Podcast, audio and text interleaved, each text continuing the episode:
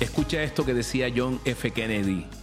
No cuentes los años de tu vida, sino haz que tu vida cuente en los años. Un abrazo especial en este nuevo día que Papito Dios te regala y me regala. Gracias por estar allí. Gracias por decir, soy gente del camino. Gracias por extender. Gracias por suscribirte. Gracias por tu hermandad y amistad. Hoy una palabra no es casualidad, acuérdate. Ageo 2.9. El esplendor de esta segunda casa será mayor que el de la primera, dice el Señor Todopoderoso. Y en este lugar concederé la paz, afirma el Señor Todopoderoso.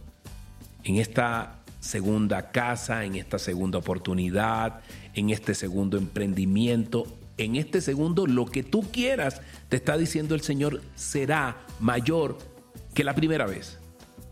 Y lo que me estás pidiendo, aquí en esta segunda oportunidad que Dios te da, te concederá la paz que tanto quieres.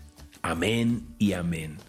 Un recordatorio de que aunque estés enfrentando un desafío en este presente, hay esperanza y hay bendición en el horizonte. Escúchalo. Y quiero ilustrar esto con una historia que está por allá enmarcada en el pasado, en la antigüedad.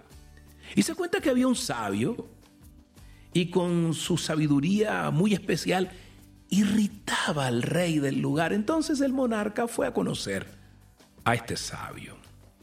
Y cuando lo vio, se cuenta que lo primero que le preguntó fue, ¿cuántos años tiene usted? Porque el rey creía que la sabiduría tenía que ver con la edad.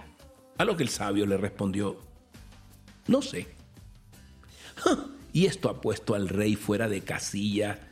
Se disgustó tanto. El rey creía que el sabio se estaba burlando de él y le gritó, ¿cómo que no sabe cuántos años tiene?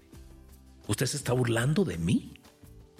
A lo que el sabio contestó serenamente, no, no señor, yo no me estoy burlando de usted. Para mí, los años que tengo son los que me falta vivir y no los que he vivido. Los que viví ya no los tengo.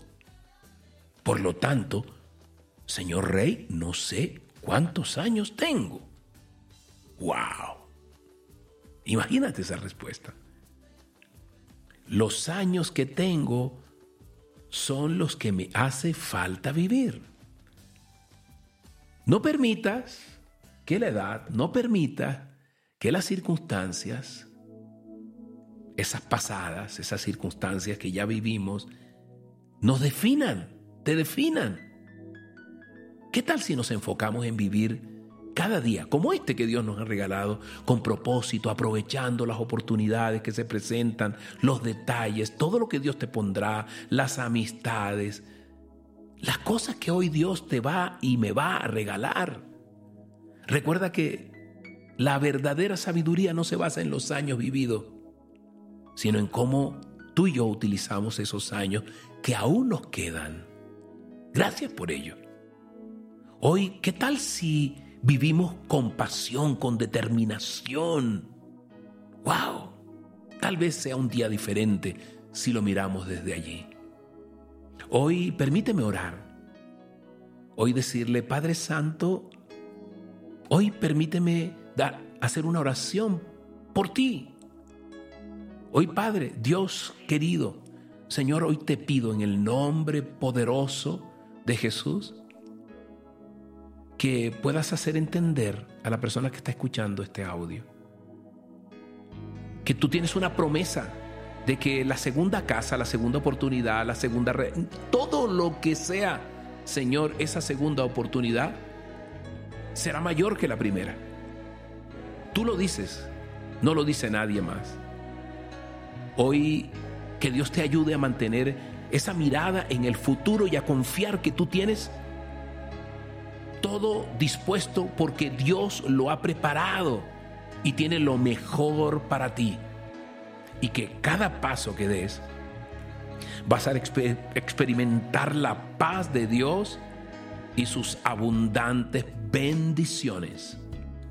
Hoy yo lo creo para tu vida, en el poderoso nombre del Padre, del Hijo y del Espíritu Santo. Amén. Y escucha, amén. Dios te bendiga grandemente. Soy tu amigo, soy tu hermano, Moisés Angulo. Aquí en el Ministerio Gente del Camino, una red de amor, queremos lo mejor para ti. Que tengas un día abundante, maravilloso y recuerda, en esa segunda oportunidad, Dios te concederá toda la paz que has pedido. Que tengas un día poderoso.